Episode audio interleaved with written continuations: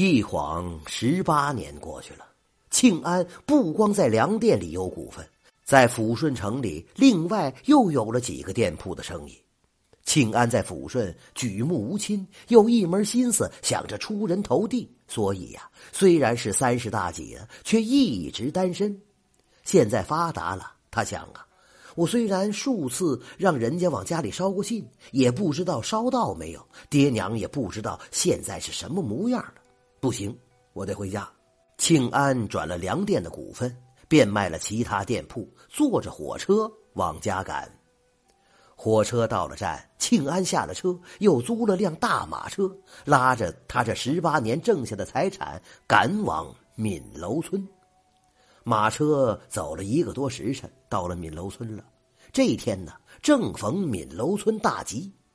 庆安把马车停了，在离家不远的一个茶馆里喝茶。毕竟过了十八年了，茶馆里竟然没有一个人认出他。这个时候，一对娶亲的吹吹打打从茶馆前经过，庆安就问茶馆掌柜的：“谁家在娶媳妇儿？”掌柜的说了：“娶亲的呀，是一个没爹的孩子。”庆安纳闷了：“没爹能有孩子？”掌柜的呵呵一笑，讲了一个故事。原来呀，庆安离家出走之后，家里人到处找，却怎么也找不到。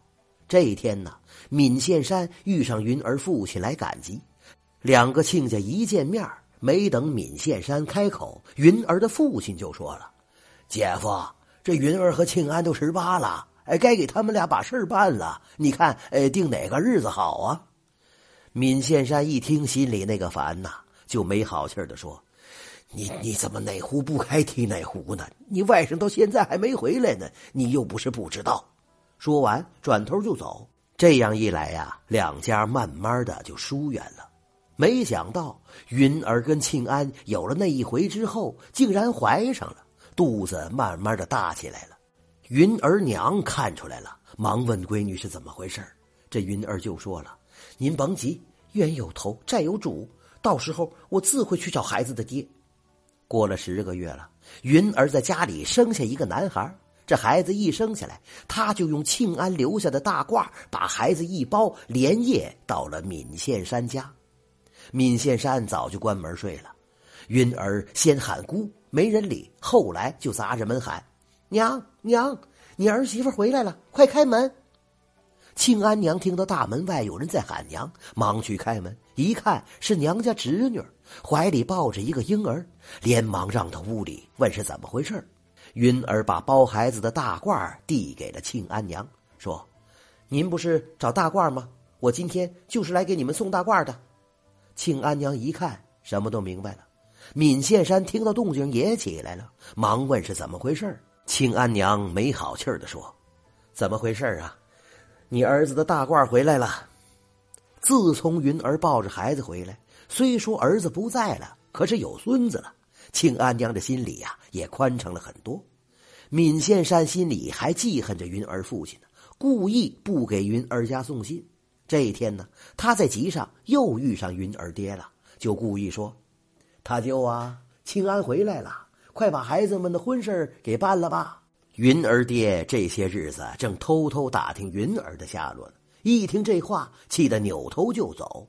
从此，两家连年节上也断了来往了。一晃就是十八年呐。庆安和云儿的儿子都已经成人了，今天是娶亲的日子。庆安听完故事，托付掌柜的帮他看住马车，抬脚就往家里走。这个时候，新媳妇儿刚进门，云儿正忙着呢。庆安一眼就认出云儿来了，走到云儿跟前。故意的拿肩膀一顶，把云儿顶的一下子踩到了泥洼地里。云儿一看，顶自己的是个外地人，有点面善，但不认识，生气的说：“你这人怎么这样啊？把我弄得一鞋的泥。”庆安瞅瞅云儿，不冷不热的说：“嘿嘿，脏着鞋怕什么呀？又不值一个大褂。”云儿一听，这人话里有话啊，大褂的事儿他怎么会知道啊？